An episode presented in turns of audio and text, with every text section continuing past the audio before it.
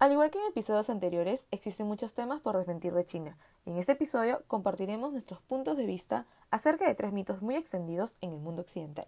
Hablaremos desde nuestras experiencias personales, las cuales reflejan nuestro conocimiento y opinión acerca de si los chinos son buenos en matemática, la forma de gobierno en China y será realmente cierto que China espía a sus ciudadanos. Sinodiálogo nace por la necesidad de compartir y difundir diversos temas sobre China de una manera divertida, fresca y diferente. Se sabe que hay mil y un mitos sobre este país y en este podcast te contaremos lo que hemos aprendido y vivido en el gigante asiático. Somos Elena, José y Diana, tres apasionados de esta cultura, que de lo poco o mucho que sabemos, queremos transportarte por unos minutos a China para conocer y aprender más de este fascinante país. Esto es Sinodiálogo Podcast. Hola, ¿cómo están? Bienvenidos a esta nueva temporada de Sinodiálogo. Los hemos extrañado un montón. Nos dimos un break donde pudimos trabajar en más contenido para ustedes. Así que el día de hoy aquí estamos con Elena y José. Bienvenidos Hola, a hola. temporada. Yeah.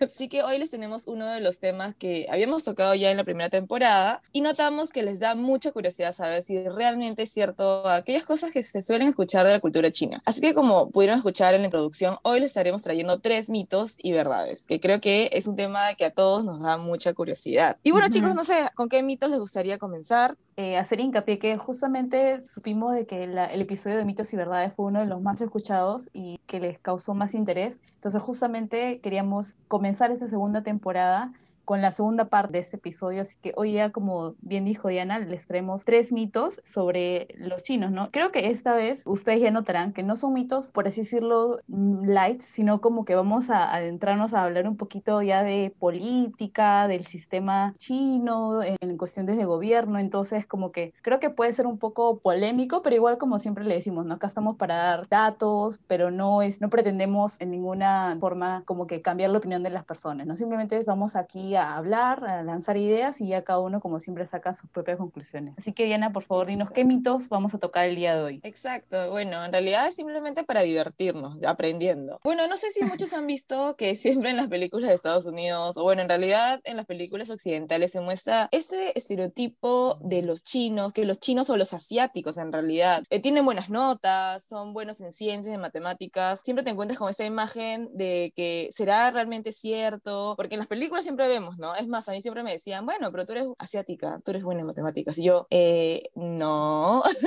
Pero ¿por qué creen que tienen esta idea? O sea, a mí me parece muy gracioso y de hecho a mí también, como les digo, me ha pasado. Y podríamos decir que cuando era más niña sí era bastante buena en matemáticas y ya luego les voy a decir también por qué y también por qué ahora no tanto. Pero bueno, ese es el mito. ¿Será cierto y que realmente los chinos, o bueno, los asiáticos, son buenos en matemáticas, en ciencias? O son chancones, ¿no? Como que los, los que siempre van a sacar la mejor no- notas en... ¿O que de dónde salió el tema? Ajá. Claro, exacto. Porque ¿de dónde sale esta idea? Yo creo que esta percepción nace de todos los países a los que los chinos migraron, los, los hijos de chinos migraron para darles una mejor educación, ¿no? Entonces, por ejemplo, unos padres chinos mandan normalmente a sus hijos a estudiar a escuelas en el extranjero de buen nivel, que son casi la mayoría en Estados Unidos, no en Europa. Entonces, los mandan a perseguir una mejor educación. Entonces, obviamente, ¿no? Los chinos tienen un sistema educativo muy bueno, muy bueno. Entonces, cuando van al extranjero, siempre rinden mejor que el promedio, porque obviamente allá los colegios, las universidades les exigen mucho, hay muchos exámenes, hay mucha presión para conseguir los primeros puestos. Entonces, este, definitivamente, como le decía, ¿no? Cuando van al extranjero, superan al promedio. Entonces, creo que por eso viene esa percepción de que los chinos son chancones, ¿no? Porque de verdad que a comparación de los sistemas educativos del occidente, en China eh, la educación de verdad que es otro nivel. De hecho, bueno, lo que menciona Elena es una, un fenómeno reciente, ¿no? Pero de repente si nos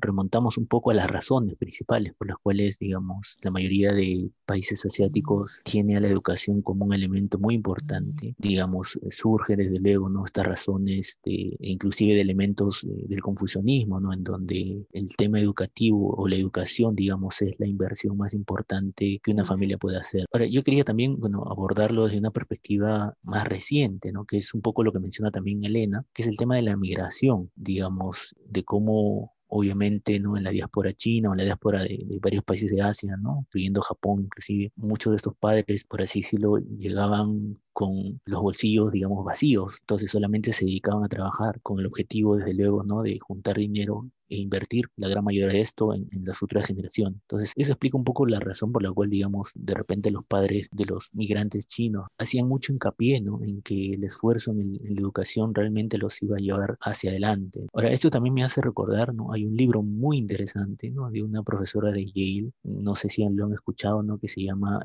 es, es algo así como Madre Tigre, Hijos Leones. Y un poco habla de estos temas. Y ella en el libro sostiene de repente que hay tres razones principales, ¿no? digamos, el gran desempeño académico ¿no? de, de, los asiáticos se explica en tres eh, grandes razones. La primera es, desde luego, ¿no? la disciplina, porque quiera o no, digamos, y ustedes también que han estado en China, ¿no? El chino para el estudio es muy disciplinado, ¿no? Demasiado, sí. Después, otra de las razones es el tema de, que había, lo que les había hablado, ¿no? El, el confucianismo, ¿no? Que tiene como, por así decirlo, lineamiento principal el respeto a los mayores, ¿no? El culto a los antepasados, ¿no? Entonces, todo lo que tu papá te diga, tú lo tienes que hacer, ¿no? Y por último, ¿no? La exigencia académica, ¿no? Estas, digamos, mamá tigres, ¿no? Que no aceptan mm. un 9, no aceptan un 18.5, si no tienes 20, no, digamos, claro. las complaces. Y sí, ¿no? Yo diría que esas son algunas de las razones. Sí, o sea, sí, por ejemplo, yo tengo varias amigas que tienen sus hijos y de verdad que qué tal inversión que hacen en cualquier tema de educación, ¿no? O sea, los hijos, con tal de que sepan buen inglés, lo meten en muy buenas escuelas internacionales. También, por ejemplo, en, la, cuestión de artes, también meten a sus hijos desde muy temprana edad para que aprendan violín, para que aprendan piano, porque como son tanta, eh, como la, la población de China es tan grande, es muy difícil sobresalir, sobre todo en tema académico, ¿no? Entonces, siempre los padres están buscando es darle las herramientas a sus hijos educativas mayores posibles sin importar el precio. De verdad que los chinos son una de las, de las personas que más invierten en, en educación y no les importa cuánto pagar. Y de hecho, tomando en cuenta que los tres hemos estado allá y yo estaba allá de niña y también tengo un montón de sobrinos y primos, eh, realmente, aparte de la exigencia, ese tiempo que los, los papás creo, yo los veo como, o sea, ven a los niños como un proyecto, ¿no? No solamente lo académico, sino también artes, como tú dices, idiomas. Y ahora creo que poco a poco están también viendo estas habilidades blandas que a veces uno tanto enfocarse en solo lo académico como que no, no ven esa parte, que también ahora muchos trabajos y otros lugares también buscan, ¿no? Pero creería que también existe mucho esto de la repetición. Cuando yo estudiaba en China y ahora que estaba, mientras buscaba información sobre este tema, recordaba que realmente todo se repetía. Es decir, por ejemplo, las clases de inglés inglés, palabras las repetías y las tenías que deletrear y en voz alta. Me acuerdo que en clase era como que todas las frutas, y entonces decían una fruta, la deletreaban y otra vez la decían como de la palabra completa y seguían la siguiente. Todo para que el vocabulario se les quede, para que no se equivoquen en deletrearlo, o sea, mucha memoria. Y no es que digan, wow, los chinos tienen un montón de, al todo que sacan la, la, los cálculos, no, es también mucha memoria. Y eso me recuerda cuando yo era niña, costado de mi, de mi comedor en casa, mi mamá me había comprado estos como cartulinas de la tabla de multiplicar y los, mientras desayunaba mi mamá me decía, ya, ¿cuánto es 2 por 2? ¿Cuánto es 5 por 5? 5 por 6. Y yo mientras desayunaba, pensando que era como un juego, le respondía y en verdad podía acordar que sacaba muy buenas notas porque había esto, la repetición creo que es la clave también de por qué en algún momento sentimos que son muy buenos en matemáticas. También hay estos videos donde muestran cómo hacen estos cubos, los cubos esos de colores, ¿no? Cómo los arman súper rápidos. Y Ajá, exacto. Pero en verdad yo creo que también se basa mucho en la repetición y también que en China no se usa la calculadora en el colegio. Para ellos repetición, memoria y la calculadora no se usa. Me acuerdo muy bien que estaba en el colegio y estabas en una clase y me acuerdo que compañero de le dijeron, no, la profesora le encontró una calculadora y se la rompió. se la rompió y porque calculadora es igual a copiar. Todo tiene que estar en la cabeza, tienes que hacer las cosas, los cálculos en la cabeza, memorizártelo. Y si, claro, llevamos a un chico o a un estudiante de, eh, chino al extranjero donde no hay ese sistema, tal vez dirían, wow, es un genio, es una genia, ¿no es cierto? Creo que también Calculadora humana. por ahí. Sí, porque tú ves y dicen, ¿cuánto está? el-?" Hay un video este, en YouTube donde le preguntan, ya, ¿cuánto es tanto por tanto? Y, cuánto? y lo van subiendo de nivel. Y, pucha, hace tiempo que no, sino como que, ah, hace tiempo que no veo es- esta matemática, pero veo, no, hay que probar. Y se saben todo. Yo me quedé como, wow. Y creo que ahí viene este mito, el estereotipo de que los asiáticos, bueno, los chinos en este caso, son muy buenos en matemáticas y ciencias, ¿no? Sí, yo tengo una, una amiguita china de, ¿cuántos años tiene? 13, 12 años. La, o sea, ella me cuenta, ¿no? Cómo es su colegio y la verdad es que yo me quedo asombrada es poco porque qué tal disciplina que hay, eh, no solo en cuestión de materias, o sea, de, de, estudiar bien, sino de comportarte bien, o sea, no, sí. o sea, apenas si te paras, te, sin permiso de profesora tienes un castigo, si te ríes alto tienes un castigo, si, o sea, imagínate si no has hecho la tarea, un castigo todavía ejemplar y ella me cuenta que en la clase tienen que estar bien sentados, derechos, eh, no pueden usar calculadora como tú me dices y la cantidad de tarea que le dejan, ella me cuenta y yo digo, wow, a esa edad si me hubieran dado tanta tarea, no sé, me hubiera vuelto loca. Definitivamente ese sistema es completamente diferente a todo lo que conocemos, sobre todo de Perú, que sabemos que acá la educación es un poco, sí, un poco, un poco inestable, eh, no tan buena, sí. pero sí, es un cambio radical a cómo se ve la educación allá, entonces creo que también viene por eso mucha disciplina, mucho estudio y también que en China se acostumbra a tomar siempre muchos exámenes, ¿no? Hay exámenes para todo a cada rato y no sé, los que conocen habrán escuchado del Gaokao, que es uno de los exámenes más exigentes para los jóvenes chinos, incluso se suicidan eh, si no consiguen buenas notas, sí, porque eso depende mucho de su carrera. Entonces, este, también por eso es que están acostumbrados a memorizar, memorizar, memorizar, porque, porque saben que es importante no solo para ellos, sino también para sus padres, ¿no? Sí, en verdad que sí, mi, mis primos estaban en Cao Cao y este, era como si su cuarto solo fuese el lugar donde eh, duermen y, y, estudian y nadie les hace caso. Creo que un poco más mi tía les mandaba la comida por debajo de la puerta. Era un momento muy tenso porque, como dice Elena, todo depende de ese examen. Y puede también ser muy como un mito o algo de que se suiciden, pero la presión allá en Asia, todos son un montón, como dice Elena, mucha gente tiene lo mismo, entonces tienen que batallar por eso. Podemos concluir, digamos, todos los puntos, de repente consecuencia, ¿no? El hecho de este paradigma que tiene la gente de percibir a los chinos como buenos en matemáticas, que es el resultado, ¿no? De, de una serie de factores culturales, históricos, ¿no? Pero que en su mayoría se reflejan ¿no? en las razones que hemos explicado, ¿no? la disciplina, el tema del, de la presión familiar, ¿no? el, el, mismo ambiente no competitivo, uh -huh. que hace que desde luego que los chinos sean buenos no solo en matemáticas, sino también en otras materias. Pues. Sí, es verdad. Entonces, y pasando a otro tema, la pasada vi un video en Facebook donde mostraba que en China existen estas cámaras que pueden mostrar la información de los ciudadanos. Es decir, sale como que una persona una, o una persona pasa, ¿no? Las personas pasan por la calle y de repente existe esta pequeña pantallita encima de cada persona en la calle con, con la información, no sé, a ver, cogemos Elena, ¿no? Elena, tanta edad, tal profesión, bla, bla, bla, toda la información como, como básica. Como en y las hecho, películas. Es, exacto. Entonces, Está, de hecho, si es que... civil. sí. Y de hecho, si es que tienen algún delito, también puede salir ahí, o creo que no sé si sale como una alerta. Es decir, se parece mucho a esta serie de Black Mirror a los que han visto, eh, muy futurista, muy como wow, pero creería que ahora hay muchas cosas que están pasando. Creo que esta clase de videos hacen que muchos quieran saber si realmente eso es cierto, si el gobierno nos espía, o bueno, los ciudadanos chinos, ¿no? En realidad creo que es algo que nosotros nos dejamos llevar por los videos o por las noticias que nos pueden dar y de repente y pueden ser como noticias falsas. Pero a ver, entonces, ¿Será que realmente el gobierno espía a los ciudadanos chinos? Ajá, ese es nuestro segundo mito. El, gobierno espía a los chinos. Y bueno, también es, como decimos, ¿no? es un tema un poco difícil de abarcar porque nuestra percepción como extranjeros hoy es obviamente muy distinta a cómo vive un ciudadano chino en, su día a día, ¿no? Pero igual creo que hay unos, este, hay unos datos simplemente como que son ciertos, ¿no? China obviamente es líder en lo que es inteligencia artificial y este, recolección de datos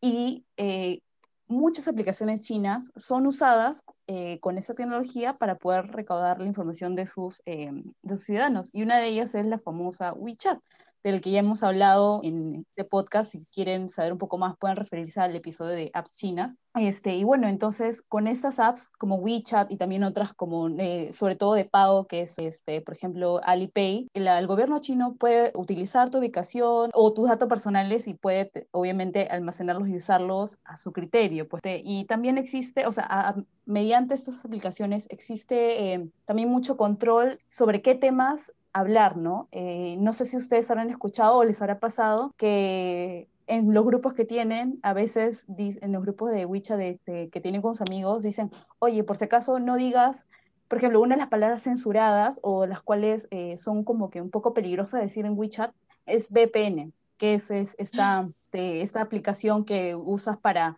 cambiar tu pay para saltar la barrera este, china, ¿no? Entonces, si tú pones VPN, ahí hay un poquito de peligro, pueden que te observen, puede que te envíen un mensaje diciéndote que hemos visto algunos comportamientos irregulares. Por ejemplo, también lo que sucede mucho es que en China, ustedes sabrán, si las personas que han ido, es que es muy, a veces es muy engorroso cambiar dinero. Hay un límite diario y a veces, a veces tienes que sacar cita, entonces mucha gente cambia dinero por WeChat, te dice, yo tengo soles, pásame dólares. Entonces, cuando haces eso, el gobierno chino tiene unas palabras claves que permite eh, localizar ciertas eh, conversaciones y ver qué tanto están hablando, ¿no? Entonces, por ejemplo, si ven que dice cambiar dinero o algo como que exchange y sale renminbi, entonces por ahí también te pueden observar, pueden eh, empezar a vigilarte, pueden encontrar muchos ejemplos en internet, por ejemplo, también este, si ponen, por ejemplo, hay una combinación de, de, palabras, por ejemplo, derechos humanos, este, arresto, si haces alguna oración que tenga estas combinaciones de palabras que están censuradas, entonces también puede que ahí te observen en la comparación. ¿Alguna vez les ha pasado a ustedes? La verdad que no, pero sí lo del VPN, que es para poder usar estas apps que habíamos comentado en este episodio, que no se pueden usar en China. Me ha dado demasiada curiosidad cómo funciona esto. Lo que sí me acuerdo mucho es que cuando estaba en China mis primos me decían, wow, en Perú pueden hablar así, así de tal persona, bueno, presidente, su gente de poder. Acá no, acá te censuran, acá simplemente sale XXX, es, eh, no se puede hacer eso, eh, no se puede hablar de tal tema. Y no, en realidad en WeChat hasta ahora no me ha pasado eso, pero lo que tú decías de cambiar dinero, sobre todo si eres extranjero y quieres cambiar dólares, sí tienes que, no sé si ustedes ha pasado, que tienen que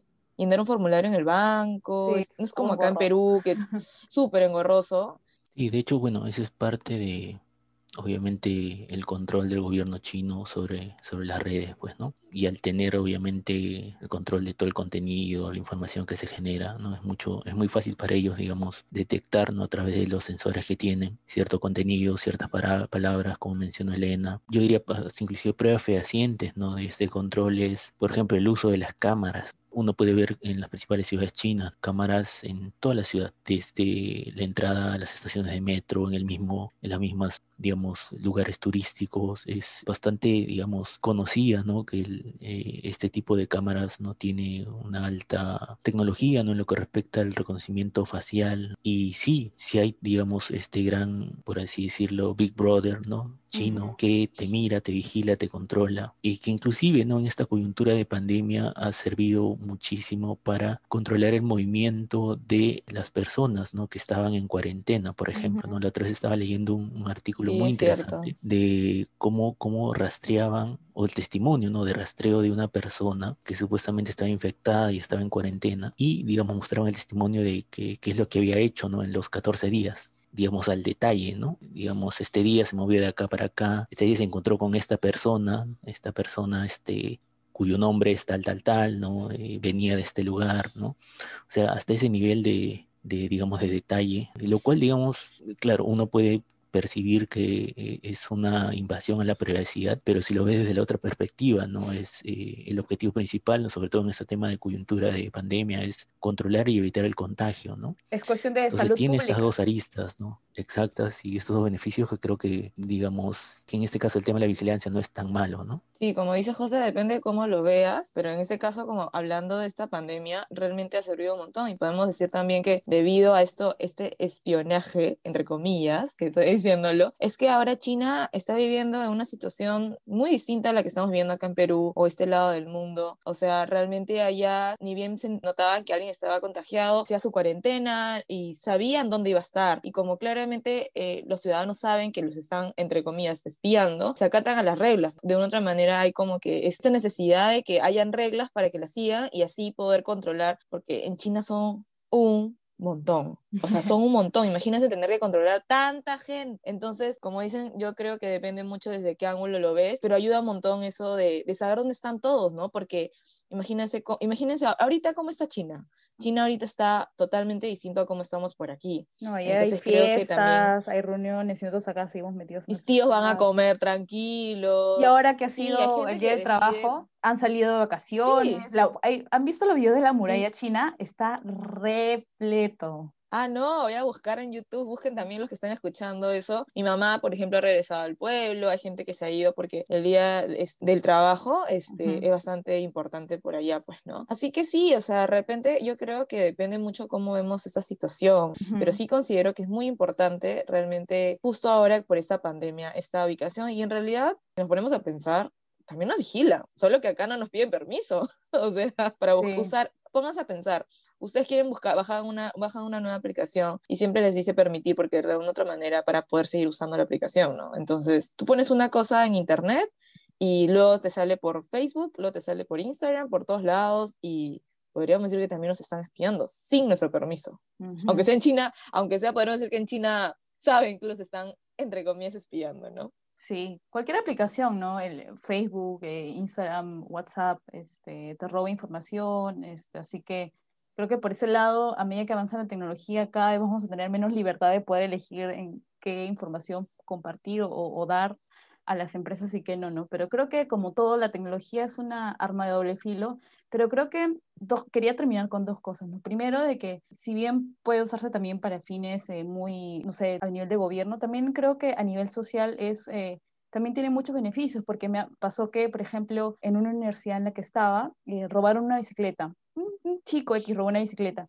Y gracias a las cámaras de seguridad, mi amigo extranjero pudo hacer su denuncia y capturar eh, al ladrón y localizaron dónde estaba y pudo recuperar su bicicleta, ¿entiendes? Ese tipo de vigilancia eh, también obviamente ayuda mucho a la seguridad, al control y este, aquí viene mi segundo punto, ¿no? Creo que nosotros como ciudadanos peruanos, latinoamericanos, no estamos acostumbrados mucho al control del gobierno porque están un poco como que ausentes, podemos hacer lo que queramos, acá en Perú al menos la policía es cuando pasa algo ni siquiera viene, entonces este, creo que lo podemos ver como que un poco fuerte, porque de un gobierno que casi nunca está a, ir a vivir un gobierno que está presente en casi todo nuestro día a día, eh, definitivamente es un cambio pero que al menos a mí me parece que también trae un montón de ventajas, como decía, ¿no? En cuestión de, de seguridad, de poderte sentir bien, o sea, como que a salvo en las calles. Entonces, creo que como todo es como que tiene sus pros y contras, pero definitivamente el Estado chino sí tiene un, un rol muy controlador y fiscalizador, y esto es gracias a la tecnología, ¿no? Que no, es algo que no se puede negar que está y que, sucede. Entonces, en verdad, como más o menos como diciendo, depende mucho de cómo lo veamos. Desde nuestro punto de vista, como dice Lenny Joseph, siendo peruanos y estando por ese lado del mundo, sí sentimos que están espiando, ¿no? que están yendo a, como cogiendo nuestra información, pero realmente hay que ver desde qué punto lo estamos viendo, pues, ¿no? Es verdad, pero bueno, entonces, nada, por un, hay también un tema que siento que siempre se vincula a China. Si bien, ni bien mencionas a China, y creo que podríamos decir que toda mi vida me han preguntado, de cuando se habla de cómo es que existen ciertas redes sociales, por qué no existen esta libertad, entre comillas, de expresión en las redes sociales, y creo que ahí está vinculado con esto de que si nos espían o no, porque no, uno no puede decir o hablar de, no sé, hablar del presidente o hablar de otros temas. Y bueno, creo que este es el último mito, ¿no? China es realmente un país o es un país comunista. ¿Qué creen ustedes, amigos? Un tema polémico, ¿verdad? Ojo que acá no, no, vamos a hacer apología a ningún tipo de, ideología, acá estamos siendo neutrales, así que todo lo que decimos es obviamente para que ustedes luego lo, como siempre repetimos, ¿no? Que ustedes lo, lo tomen en cuenta y lo evalúen y luego cada uno saque su propia opinión. Pero bueno, sí, definitivamente cuando uno piensa en China, piensa en un país comunista, socialista. Y bueno, creo que esta, esta idea también es importante saber que ha ido evolucionando, ¿no? O sea, China definitivamente no es lo mismo de lo que era hace unos 20, eh, 30 años, ¿no? Cuando se fundó la República Popular China en 1949, se fundó en la base de un país este, socialista, comunista, ¿no? Como eran sus vecinos, eh, eh, Rusia.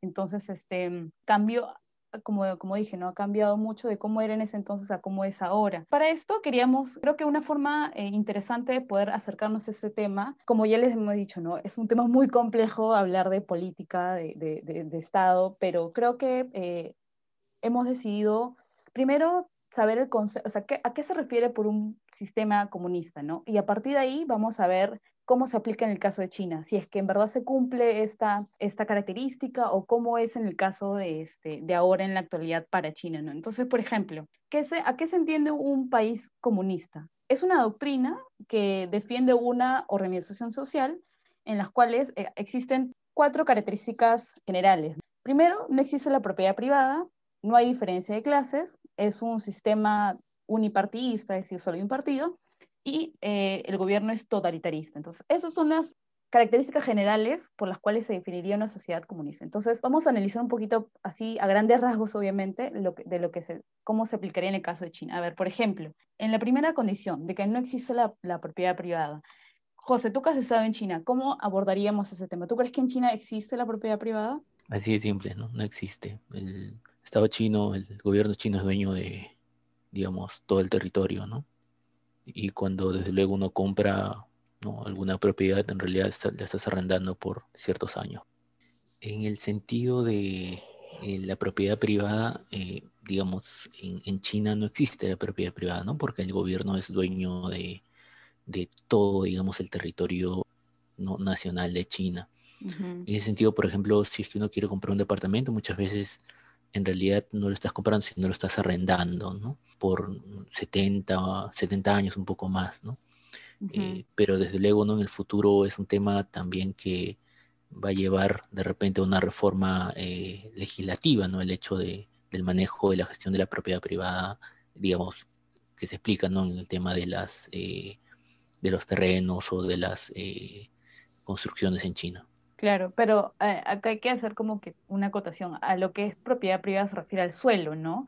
Al, al, territorio. El terreno. Claro, porque por ejemplo, este, una empresa que tú tienes es una propiedad que tienes, este, un activo, entonces este, eso, o sea, la ley sí lo contempla, o sea, existe la propiedad privada y está protegida eh, la empresa privada está protegida por ley, ¿no? Entonces, o por ejemplo, en un celular, no es que el celular sea del pueblo, no, no es que te compres algo y sea de todos, es como que simplemente eh, a lo que se refiere la tierra es lo que es, está amparada por el gobierno chino como algo, algo que le pertenece al Estado y que te lo está prestando por unos años, ¿no?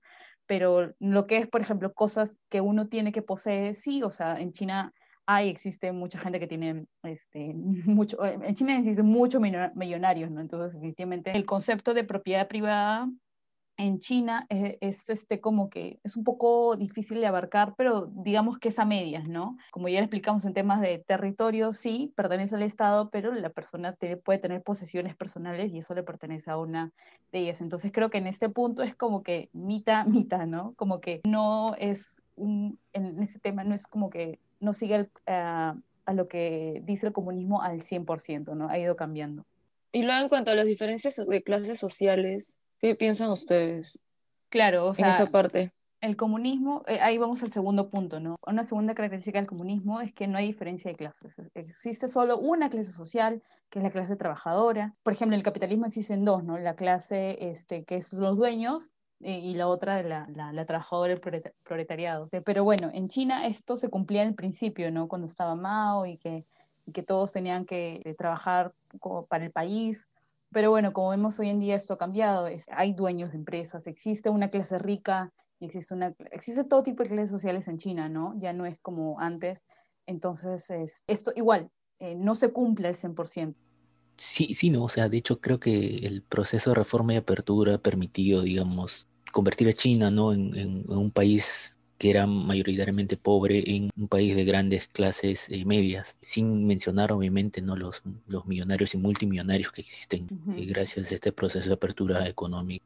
Sí, entonces sí existen las clases sociales en China, no como lo predica el comunismo duro y extremo, que es como que solo hay una clase social. Entonces acá no se cumple la regla. La siguiente característica es que es eh, un, eh, un, país comunista tiene un sistema unipartidista, es decir, de solo un partido, ¿no? El Partido Comunista de China, como sabemos, es el principal, es el, el el, el todopoderoso que está en cualquier, en todos los, lugares, entonces eh, es, cumple un rol central en todos los aspectos de la sociedad china, ¿no? Eh, en teoría, según la ley, existen otros tipos de partidos en China, ¿no? Pueden existir, pero estos simplemente como que aportan con ideas, pero no toman decisiones o participan en elecciones como nosotros las conocemos, ¿no? Porque para elegir al presidente lo, lo elige la, la, Asamblea Constituyente, si no me equivoco, la Asamblea Popular. Entonces, Pero es interno, pues. No es como nosotros acá en Perú o en otros países por este lado del mundo, que sí hay elecciones. Como ahorita que estamos en Perú, que estamos ah, a punto de elegir a nuestro nuevo presidente. Claro, entonces acá eh, yo creo que según mi perspectiva, sí eh, se, pega un más, se pega un poco más a la, la teoría del comunismo. En, en, este aspecto sí sigue un poco más la línea del, del, de, de, la ideología comunista, porque sabemos que el Partido Comunista Chino es el, el que manda es, y el que lidera todas las decisiones del país, entonces es, creo que en esta sí se cumple un poquito más. Es muy cierto lo que mencionas, ¿no? El tema de este partido único le brinda ¿no? cierta estabilidad eh, en el manejo político a China, pero hay que entender también que dentro del partido hay muchas facciones. ¿no? Entonces, exacto. Eh, digamos, de, de, la puerta para afuera no se ven todos unidos, pero cuando cierran mm. la puerta en sus reuniones sí hay muchas discusiones bastante acaloradas y de hecho, eh, digamos, algo que me gustaría mencionar es cómo el Partido Comunista legitima su poder a través de los resultados que ha obtenido ¿no? en estos 100 años y gran parte del desarrollo económico, el éxito ¿no? del desarrollo económico contemporáneo de China se debe en gran medida ¿no? a las estrategias y diversas acciones que ha eh, ejecutado el Partido Comunista Chino. ¿no? Ahora, la gran, por así decirlo, eh, pregunta, consigna es, veremos en un futuro, ¿no? Eh, quizás un viraje un poco más democrático a China, y es algo que inclusive, ¿no? A nivel bastante local, ¿no? Bastante, digamos, de elecciones distritales pequeñas, ¿no? Se está un poco conversando en ese tema, ¿no? Que están aceptando un poco más, digamos, la, la participación de de repente otras vertientes, otros partidos, ¿no? Pero en principio eh, el Partido Comunista sigue siendo el principal partido de China. Sí, y ahora luego Xi Jinping termina su, comienza su segundo mandato y luego de eso tiene que elegir su nuevo presidente. Entonces también va a ser interesante cuál es el sucesor de Xi Jinping, que es apodado como el segundo Mao, ¿no? Entonces ahí también el orden mundial puede cambiar mucho dependiendo de quién es el nuevo eh, líder de, China. Bien, y para ya no extendernos más, última característica eh, para una sociedad o para un país comunista es que tiene un gobierno totalitarista. Es decir, hay un recorte de las libertad, libertades individuales, hay un pensamiento único que le impone el partido, el partido en poder, este, hay una censura en muchos aspectos sociales como la educación, hay una persecución política para las personas que piensan diferente a lo que predica el, Estado, el partido, y hay un, una fuerte presencia del aparato estatal. Entonces, esas son las características para un gobierno comunista. Entonces, el Estado cumple un papel central. Yo creo que en esta parte definitivamente China también se acerca un poco más a lo que es el comunismo. ¿Por qué? Porque obviamente sabemos que como esto va ligado al anterior punto, ¿no? De que el Partido Comunista y el gobierno de China está presente en todos lados. Y bueno, por ejemplo, la libertad de prensa está altamente regulada en China, de los medios de comunicación, los grandes medios de comunicación como la, la cadena de noticias de Xinhua, como SCTV. SCTV4, que vemos acá en tiene, tiene todos los números, SCTV 100, tiene, tiene, todo. tiene este filtro también, ¿no? De qué claro. cosa mostrar y qué cosa no mostrar. Tiene una agenda. Siendo un país tan grande. Tiene una agenda claramente impuesta por el partido. Entonces, si bien es cierto, existen algunos medios este, privados, sobre todo internacionales, la mayoría de ellos cumplen la línea que les impone el Estado el gobierno, entonces este, creo que acá sí se acerca un poco más a comunismo, ¿no? Es, es, en China no, no puedes hacer protestas, o sea, eh, las redes sociales, como ya dijimos, están controladas, este, hay que tener mu mucha sensibilidad en lo cual escribir sobre ciertos temas, entonces creo que aquí sí eh, tira un poquito más para el comunismo. ¿Qué opinan ustedes? Sí, estoy de acuerdo con, con lo que mencionas, ¿no? Sobre todo por el control, ¿no? O sea, sí podemos decir, digamos, que en cierta manera, ¿no? El tema de la libertad de expresión y de todos los aspectos que he mencionado, digamos, se acercan al comunismo. Sí, o sea, no sé si ustedes recordarán una frase de Deng Xiaoping que decía, no importa que el gato sea blanco o negro, mientras case ratones es un, es un buen gato. Entonces, creo que esto resume cómo es eh, en general el, el modo en que el gobierno opera, ¿no? Que mientras la economía funcione, es una, es una buena economía, ¿no? Sabemos ahora que en esa última década China ha sido el principal destino de las inversiones occidentales. Entonces creo que podemos decir que el sistema político y social de China es un sistema económico mixto, es decir, tiene rasgos comunistas, tiene rasgos capitalistas. En lo personal creo que en lo económico se acerca un, poquito más al capitalismo, pero en, temas sociales se acerca un poquito más al comunismo, pero que ha ido evolucionando y va a seguir evolucionando a través del tiempo, ¿no? Creo que lo que ha hecho China es tomar muchos conceptos en ese momento que eran prestados a otros países y, y poco a poco nos iban transformando hasta ahora lo que es el socialismo con características chinas, que es esta frase que bueno, todo el mundo y, lo, seguro lo van a encontrar en muchos artículos, ¿no? Que creo que es una nueva eh, modelo de, de, de, gobernar, entonces creo que definitivamente no se puede decir al 100% que China es un país comunista que es un país capitalista, ¿no? Creo que es un híbrido de muchas cosas que va a seguir cambiando definitivamente a lo largo de, las próximas décadas. Sí, bueno, yo tenía una anécdota, ¿no? Con esa frase, que es que es muy, muy famosa. Claro, muchos le atribuyen, ¿no? Esta frase a explicar un poco la, por así decirlo, la estrategia económica de China, ¿no? De este pragmatismo que es bien conocido y que comienza, ¿no? Con, con Deng Xiaoping, con todo ese proceso de reforma y apertura en finales de los años 70, ¿no? Comienzan los 80. Pero leí esa frase, digamos, no es de Deng Xiaoping, sino ah. es una frase del abuelo de un amigo mío digamos. Estamos haciendo historia. Estamos haciendo historia. O sea, nos pueden demandar por estas declaraciones. por ejemplo, el, mi amigo es nieto de Liu Bochen. Liu Bochen es uno de los nueve grandes mariscales de Mao, ¿no? Si tú, si, si nos vamos a, ver, digamos, en las fotos, ¿no? De, de Tiananmen, el 1 de octubre del 49, ¿no? Está ahí al costadito de Mao, ¿no? es, es una figura, digamos, dentro de la historia militar de China muy, muy reconocida. Ahora, él, él es el, el que tenía esta frase, porque si lo ves desde esa perspectiva, no es una frase que tiene cierta relación de ataque, no, digamos, tiene de repente una cuestión más militar que económica, ¿no? Porque ¿qué es lo que hace el gato, no? Caza ratones, ¿no? Entonces, él, él eh, tenía esta frase eh, que le aplicaba militarmente, ¿no? En, en, en Sichuan, durante las batallas con el, Partido Nacionalista, ¿no? con el Kuomintang. Y él, obviamente, junto con Deng Xiaoping, eran los estrategas militares ¿no? de, del Partido Comunista. Entonces, es ahí que en donde Deng Xiaoping, digamos, no, no, es que robe, sino que hace no no es plagio, no es, no es plagio, es copia exacto, nada más. exacto. Y luego le aplica ¿no? a, a, a esa, digamos, muy famosa frase que se aplica a la economía, ¿no? Pero que en realidad tiene ah. quizás un trasfondo eh, militar, ¿no? José, nos ha dado una primicia acá, o sea, de aquí van a salir titulares que en realidad son de eso, pero Deng Xiaoping, o sea, la, la, la, como suya y la aplicó para el sector económico, ¿no? Para gran, esta gran reforma y apertura de China que, bueno, a partir de 1979 cambió drásticamente. Pero bueno, sí, entonces creo que como conclusión, como ya les dijimos, que es un, China es un mixo de muchas doctrinas, muchas ideologías, este, que al fin y al cabo quiere hacer que su, o sea, que van probando, van viendo cómo va evolucionando en su país y, la adoptan si es que funciona, si no, no, ¿no?